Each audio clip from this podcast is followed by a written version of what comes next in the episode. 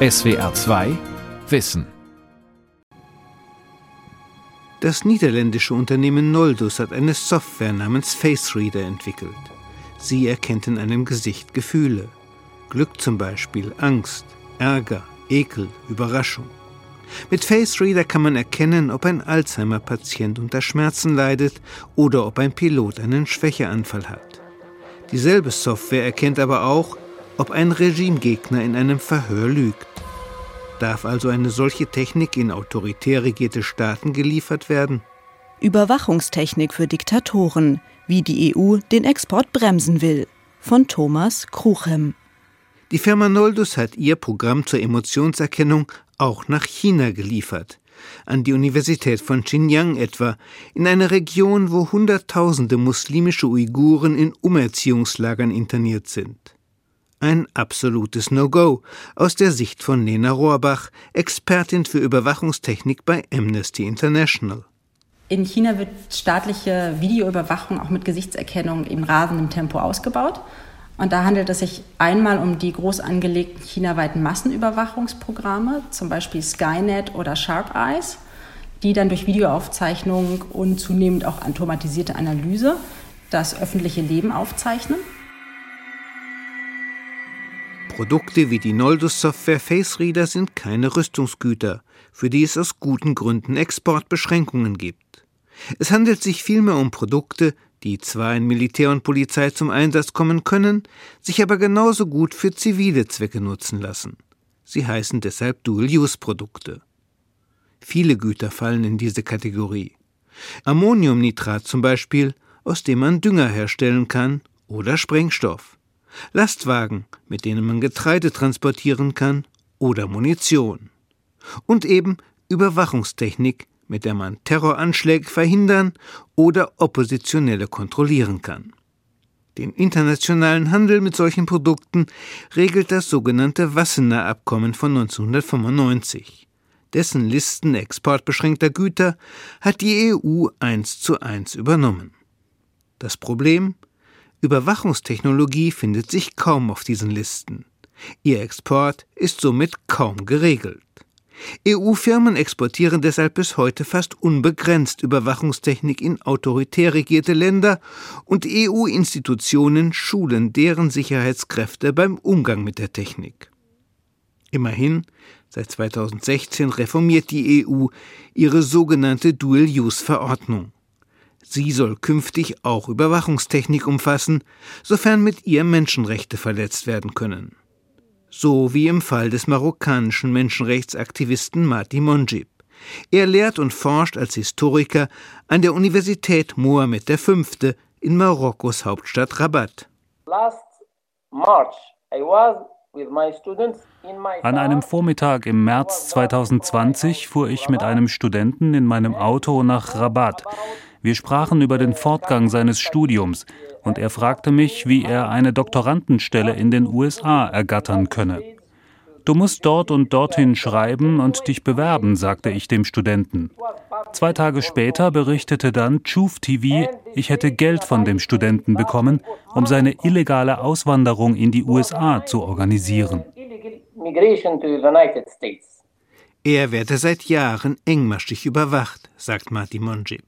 Im Auto, in seiner Wohnung und der staatsnahe Online-Sender Chuf TV verbreite bösartig zusammengeschnittenes aus Monchis Privatgesprächen.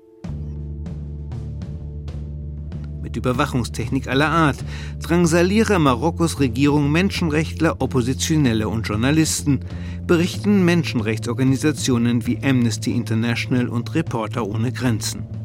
In anderen autoritär regierten Ländern geschehe Ähnliches. Zur Technik für verdeckte Überwachung zählen sogenannte Trojaner, die getarnt als harmlose Apps auf Smartphones und Notebooks gelangen. Trojaner können Mikrofon, Kamera und GPS aktivieren, ohne dass der Nutzer es merkt. Sie können sein Bewegungsprofil erstellen und seinen gesamten Telefon- wie Datenverkehr absaugen. Andere Spähsoftware dient der Massenüberwachung. Sie identifiziert im Internet Oppositionelle und deren Posts. Sogenannte IMSI-Catcher sind Geräte, die sämtliche Smartphone-Nutzer in ihrer Nähe erfassen und deren Daten wie Telefonverkehr. Und die Liste der Überwachungstechniken lässt sich fortführen. Programme, die bestimmte Internetseiten sperren, gehören dazu, hochauflösende Kameras, die den öffentlichen Raum überwachen, und Gesichtserkennungstechnologie, die aus Millionen Menschen diejenigen herausfiltert, die interessant sein könnten für die Behörden. Überwachungstechnik sei heute ein Must-Buy für Diktatoren weltweit, meint Stéphane Chardon, leitender Exportkontrolleur der EU-Kommission. EDV-gestützte Überwachungstechnik sei einfach effizienter, eleganter und billiger als Tränengas, Wasserwerfer oder Spitzel. This is a trade which is booming, which is involving practically der Handel mit diesen Produkten boomt in praktisch allen Ländern der Erde und involviert sind neben Regierungen dubiose private Akteure, Kriminelle und Terroristen. Die Überwachungstechnik wird immer billiger und damit immer leichter erhältlich. Technik, die vor zehn Jahren nur wenigen Geheimdiensten zugänglich war, nutzen heute zahllose Akteure weltweit. Während die Preise sinken, steigen die Umsätze. Insbesondere Gesichtserkennungstechnologie ist gefragt. Nach einer Schätzung des Online-Portals Markets and Markets dürfte der Umsatz damit von 3,8 Milliarden US-Dollar 2020 auf 8,5 Milliarden Dollar 2025 steigen. Die meisten Produzenten dieser und anderer Überwachungstechnik sitzen in den USA, Israel und der EU. Das wohl bekannteste deutsche Produkt ist der Trojaner Finspy des Münchner Unternehmens Finfischer. Finspy wurde in fast allen arabischen Ländern und der Türkei gefunden. Weil es an den nötigen Ausfuhrgenehmigungen fehlt, ermittelt seit 2019 die Staatsanwaltschaft. We have reports of two explosions in two separate locations, both in the downtown area. Did you hear that? Emergency services yeah, are at the scene. It's not yet clear. We need to find out who is responsible and stop them before they plan another attack. I'm on it. Das gleichfalls in München ansässige Unternehmen Trovicor zeigt im Internet dramatische Szenen, in denen seine Abhörsoftware Monitoring Center Terroristen zur Strecke bringt, gerade noch rechtzeitig, bevor Schlimmeres geschieht. Für Menschenrechtsaktivisten allerdings ist Trovicor mit seinen Filialen in Dubai, Islamabad und Kuala Lumpur ein rotes Tuch. Die Abhörsoftware des Unternehmens wird immer wieder in Ländern gefunden, wo die Regierungen regelmäßig Menschenrechte verletzen. Welche und wie viele Menschen dort mit Monitoring Center abgehört werden, lässt sich technisch schwer feststellen, weil die Software Kommunikationsdaten nicht von einzelnen Geräten, sondern aus Datennetzen abgreift. Ein grundsätzliches Problem bei vielen Produkten der Überwachungstechnologie. Immer mal wieder jedoch wird eine Späßsoftware auch identifiziert.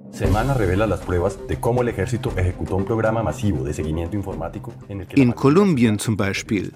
Im Mai 2020 veröffentlichte die auch online publizierte Wochenzeitschrift Semana Dokumente über ein Spähprojekt des militärischen Geheimdienstes.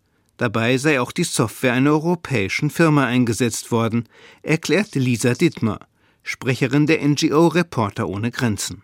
Die heißt Mulitiam Industries und die hat wohl in den letzten Jahren Späh-Software-Systeme an das kolumbianische Militär geliefert, mit dem dieses Militär dann unter anderem prominente Richterinnen und Richter und auch Journalisten abgehört hat.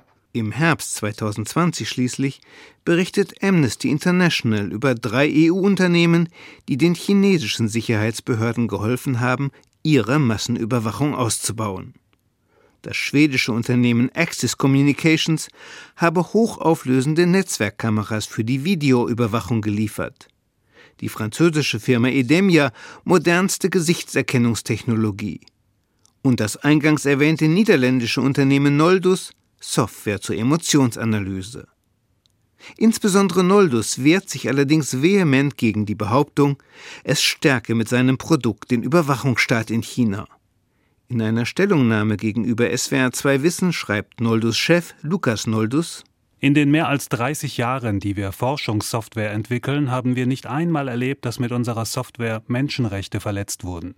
Dennoch verlangen wir beim Verkauf an Militär- und Polizeibehörden stets eine unterschriebene Erklärung über die Endnutzung unserer Produkte, der ich als Noldus-Chef zustimmen muss. Lukas Noldus verweist auf die Anwendungsmöglichkeiten der Emotionserkennung in der Medizin. Bitter fügt er hinzu, Amnesty sagt im Grunde, europäische Firmen sollten China nicht helfen, das Leid von Alzheimer-Patienten zu lindern und die Sicherheit in der Luftfahrt zu verbessern. Das Beispiel der Noldus-Software zur Emotionsanalyse zeigt die Janusköpfigkeit vieler Überwachungsprodukte. Einerseits können sie medizinischen Zwecken oder legitimen Sicherheitsinteressen dienen, andererseits können sie Menschenrechte verletzen und Diktaturen stabilisieren. Die Entscheidung, ob ein solches Produkt exportiert werden darf, ist deshalb im Einzelfall kompliziert.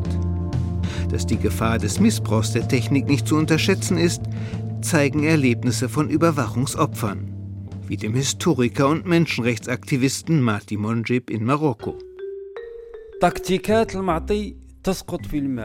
Bösartige Karikaturen von Mati Monjib präsentiert der marokkanische Onlinesender Chouf TV auf YouTube. Monjibs Krallen voller Dollar, Häuser und Grundstücke. Auch andere regimetreue Medien in Marokko bezeichnen den Aktivisten seit Jahren als Dieb, Geldwäscher, Verräter oder Homosexuellen, diffamieren und beleidigen ihn.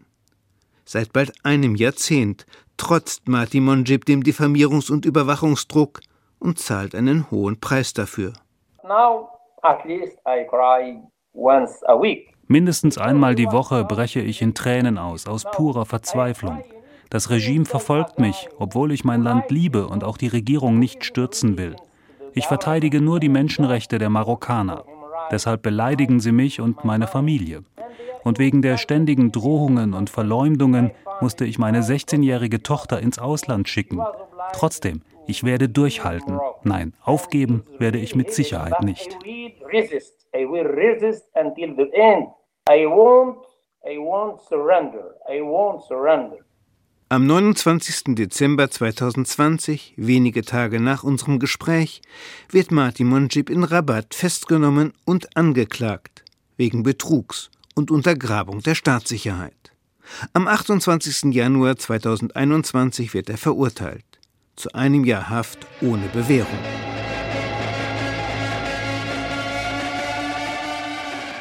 Zum Glück seien Menschenrechtler nicht völlig wehrlos gegenüber staatlicher Überwachung, sagt der deutsche Aktivist Peter Steutner. 100 Tage saß Steutner in einem türkischen Gefängnis, weil er Nichtregierungsorganisationen der Zivilgesellschaft zu Fragen der Datensicherheit beraten hatte. Wie können sie sich, ihre Kontakte, ihre Daten schützen vor staatlicher Überwachung? Doch für türkische Behörden grenzt es schon an Terrorismus, Organisationen dabei zu beraten, wie sie sensible Daten möglichst sicher verschlüsseln.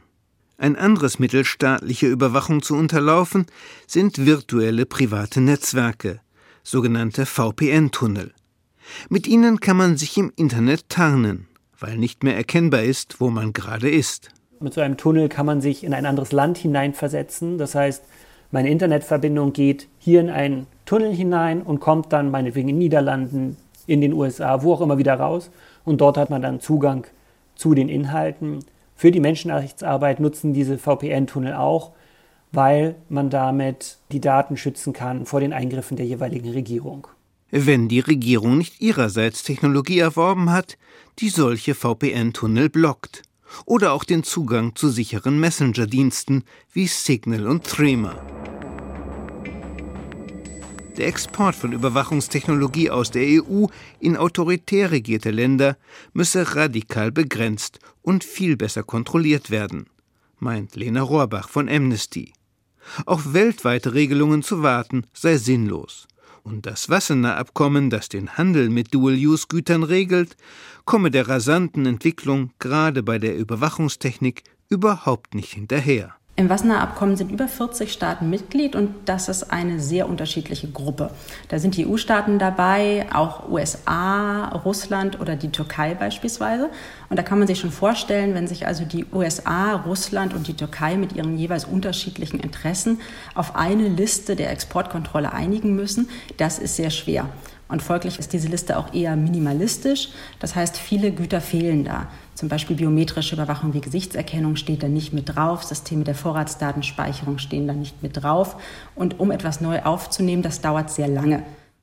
Nach langem Drängen von Menschenrechtsorganisationen und Europaparlament machte die EU-Kommission 2016 einen Vorstoß, die Dual-Use-Verordnung der EU grundlegend zu reformieren. Vier Jahre stritten anschließend die Mitgliedstaaten. Sie verteidigten Souveränitätsrechte und Wirtschaftsinteressen. Etliche Staaten wollten um keinen Preis ihre Entscheidungsmacht über Exportkontrolle abtreten an die EU. Das müsse man verstehen, meint Stéphane Chardon, der leitende Exportkontrolleur der EU-Kommission. The 2016 legislative proposal suggested to completely change that. Der Vorschlag der EU-Kommission von 2016 markiert einen grundlegenden Wandel. Anders als bisher nämlich soll künftig die EU Leitplanken setzen für die europäische Exportkontrolle. Vor diesem Schritt schreckten etliche Staaten jahrelang zurück. Sie wollten weiter selbst entscheiden. Und eine starke Minderheit von Staaten blockierte den grundlegenden Beschluss, die EU zu einem wichtigen Akteur zu machen bei der Exportkontrolle should become a player in this area. Im November 2020 einigten sich die Mitgliedstaaten schließlich. Noch vor dem Sommer 2021 soll die reformierte Dual-Use-Verordnung in Kraft treten.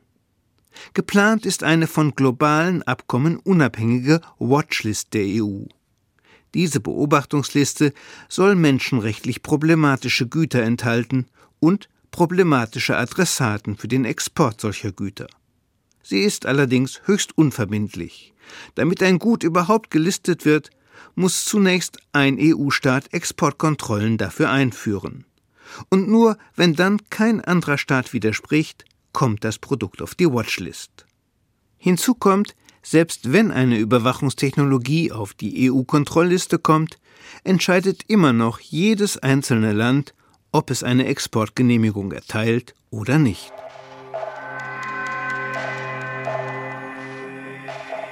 Die neue EU-Watchlist soll, immerhin, möglichst schnell auch neu entstehende Technologien erfassen. Und die Hersteller sollen eingebunden werden. Sie kennen ihre Technologie schließlich am besten und können mithelfen, Missbrauch, also Menschenrechtsverletzungen, zu vermeiden, meint Lena Rohrbach. Wir haben also gefordert, dass Unternehmen auch sogenannte menschenrechtliche Sorgfaltspflichten bekommen. Das heißt, dass sie ihre geplanten Exporte auch selbst darauf überprüfen müssen ob die möglicherweise zu Menschenrechtsverletzungen beitragen könnten und dann gegebenenfalls vorsichtshalber eine Lizenz, eine Genehmigung bei der nationalen Ausfuhrbehörde erbitten, wenn sie dann Risiko sehen, auch dann, wenn die Technik eigentlich gar nicht auf der Liste steht. Nein, entgegnet Nikolaus Kessels, Referent für Außenwirtschaftspolitik beim Bundesverband der deutschen Industrie BDI. So gehe das nicht. Industriemanager könnten sich nicht aufs Glatteis eigener Einschätzungen von Menschenrechtsfragen begeben. Sie bräuchten juristisch klare Regeln und Listen. Im deutschen Ausfuhrkontrollrecht gibt es ordnungs- und strafrechtliche Konsequenzen bei Verstößen, die Gefängnisstrafen von bis zu 15 Jahren nach sich ziehen.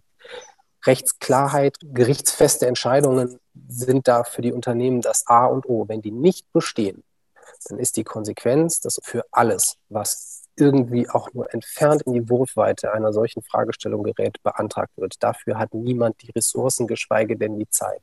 Die künftige Verordnung sieht nun vor, dass Exporteure von Überwachungstechnik menschenrechtliche Aspekte zwar prüfen sollen, eine Exportgenehmigung beantragen aber müssen sie nur, wenn sie sich bewusst sind oder Informationen darüber haben, dass die Technik zur Verletzung von Menschenrechten genutzt werden soll. Wenn dies nur theoretisch möglich oder auch wahrscheinlich ist, aber keine konkreten Hinweise vorliegen, müssen Sie keine Genehmigung beantragen. Der Entwurf der neuen EU Dual-Use-Verordnung umfasst mehrere hundert Seiten. Und er enthält weitere Formulierungen, die Zweifel aufkommen lassen, ob diese Verordnung in der Praxis viel verändert. Artikel 121 zum Beispiel definiert, für welche Überwachungstechnologie die neue Exportverordnung gilt. Gegenstände zur Internetüberwachung sind zivil und militärisch nutzbare Gegenstände, die speziell dafür entwickelt wurden, die verdeckte Überwachung natürlicher Personen zu ermöglichen. Diese Definition habe die Industrie durchgesetzt, meint Lena Rohrbach.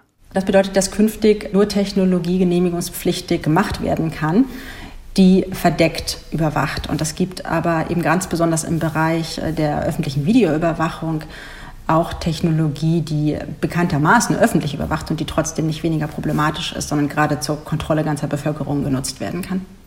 Videokameras zum Beispiel, Software zur Gesichtserkennung und Emotionsanalyse würden nach dieser Definition schon mal aus der Kontrolle rausfallen. Außer in einem speziellen Fall. Werden mit der offen überwachenden Technik unbestreitbar schwere Menschenrechtsverletzungen in einem Land begangen, kann die Ausfuhr in dieses Land doch der Genehmigungspflicht unterworfen werden. Ein mögliches Beispiel der Export von Gesichtserkennungstechnologie nach China. Er könnte möglicherweise gebremst werden. CEPOL, the European Union Agency for Law Enforcement Training.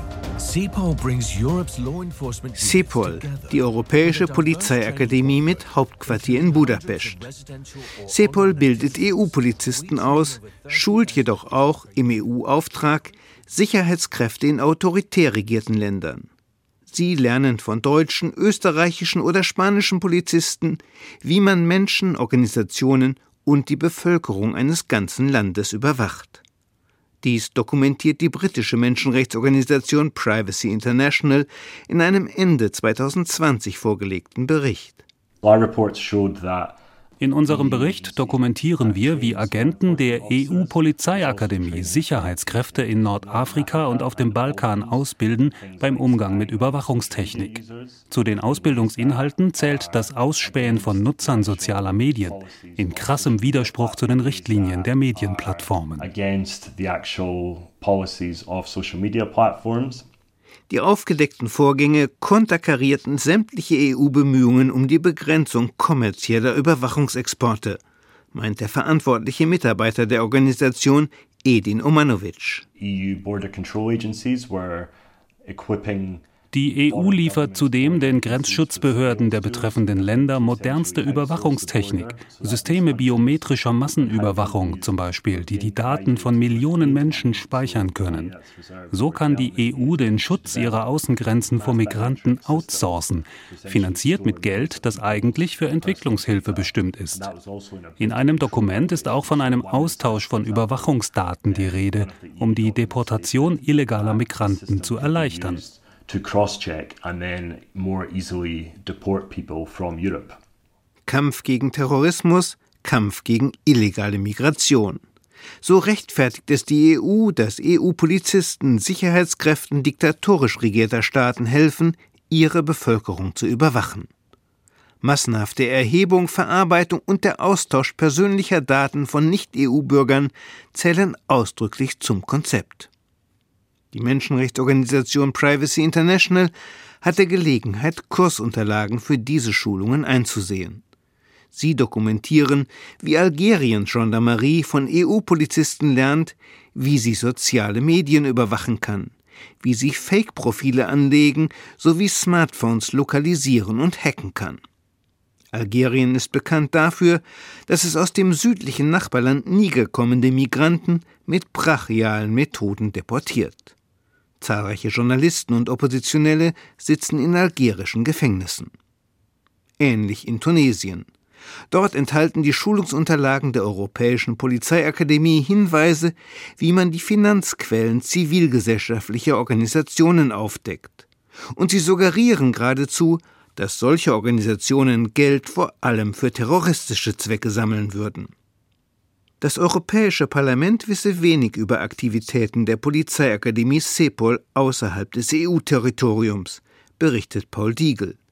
Der Politikwissenschaftler berät das Parlament zum Thema Überwachungsexporte. Wir haben eine offizielle Frage an die Kommission gestellt, was CEPOL gemacht hat, was die Serviceleistung war und wie das mit unserem Human Rights und Regional Stability und Security Approach zusammenhängt.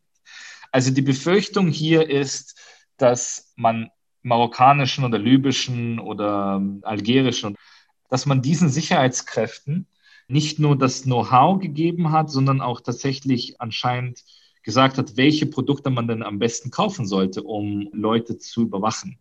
Damit nicht genug.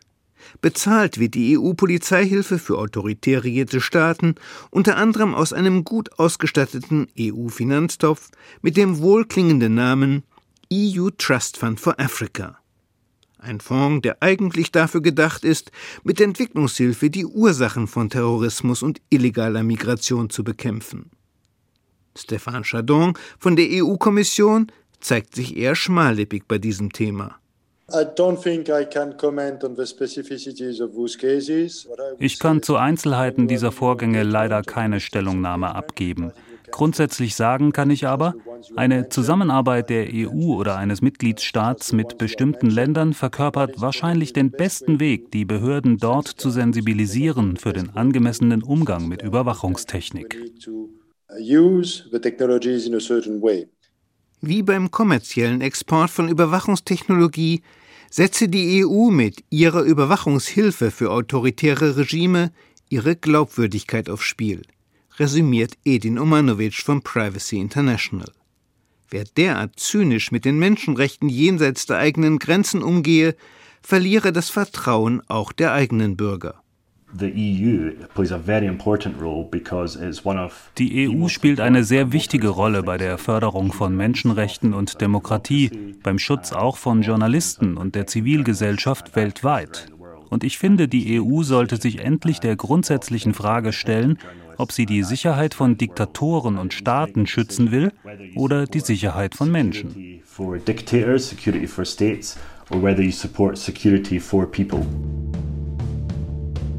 Ernüchterndes Fazit. Das Verhalten der EU in Sachen Überwachungstechnik für Diktatoren bleibt geprägt von Widersprüchen, Inkonsequenz und mangelnder Glaubwürdigkeit.